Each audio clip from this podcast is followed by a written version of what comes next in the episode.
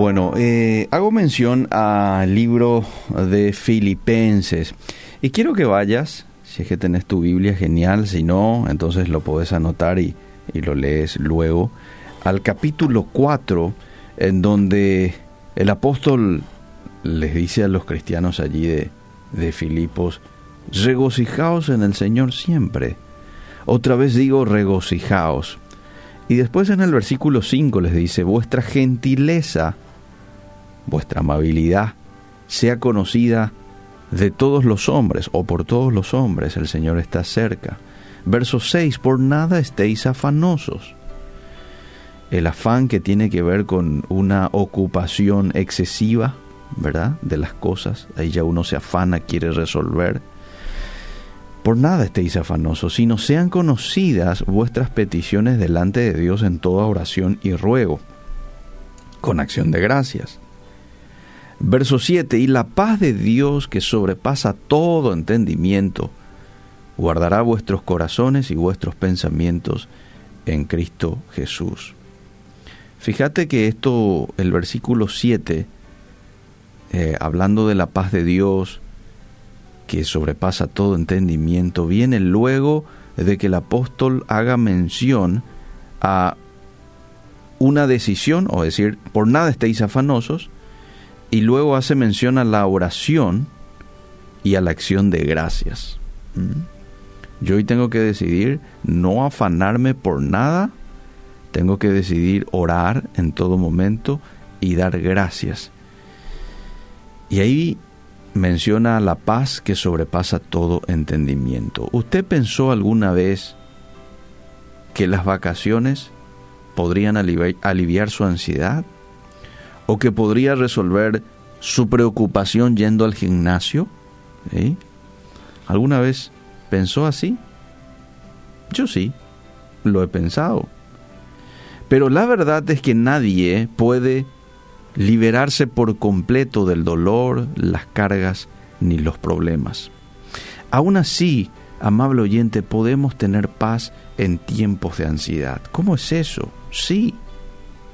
La tranquilidad es un regalo de nuestro Padre Celestial y no se puede fabricar. El Espíritu Santo es el que produce una sensación de calma en los creyentes que buscan la protección del Señor contra la ansiedad. Y en el pasaje de hoy, Filipenses 4, 6 y 7, la palabra griega traducida como guardar, guardará vuestros corazones, dice. ¿Sabes qué significa? Mantener con una guarnición. Lo que Dios hace es envuelve nuestro corazón y nuestra mente en su paz, protegiéndolos de preocupaciones o temores. Qué interesante, ¿verdad? No nos libra de las situaciones difíciles, pero envuelve nuestro corazón, envuelve nuestra mente, protegiéndonos de temores y preocupaciones. Así que todavía podemos estar bajo presión o proclibles a llorar. Estamos protegidos igual contra la ansiedad y rodeados, en cambio, de calma. Jesús dijo que buscáramos la paz en Él, porque Él ha vencido a este mundo angustiado. Está en Juan 16:33. La paz que yo doy, el mundo no te lo puede dar. Creed en mí, dice también el pasaje.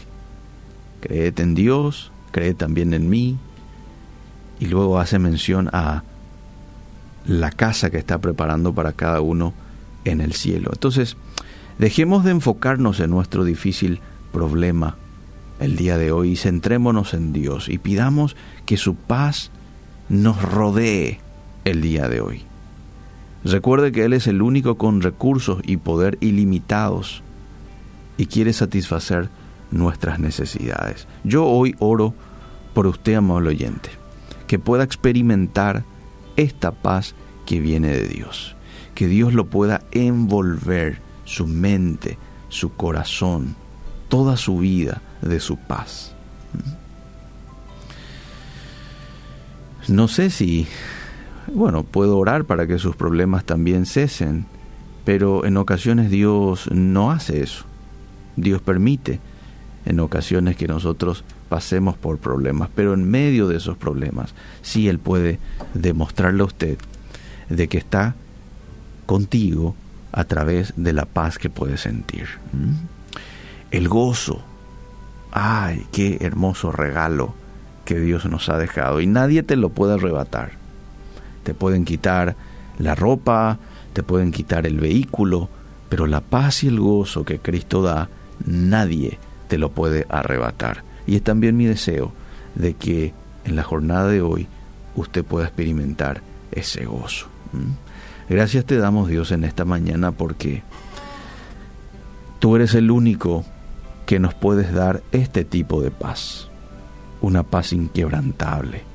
Yo quiero esta paz. No es una paz pasajera y momentánea como te ofrecen otros.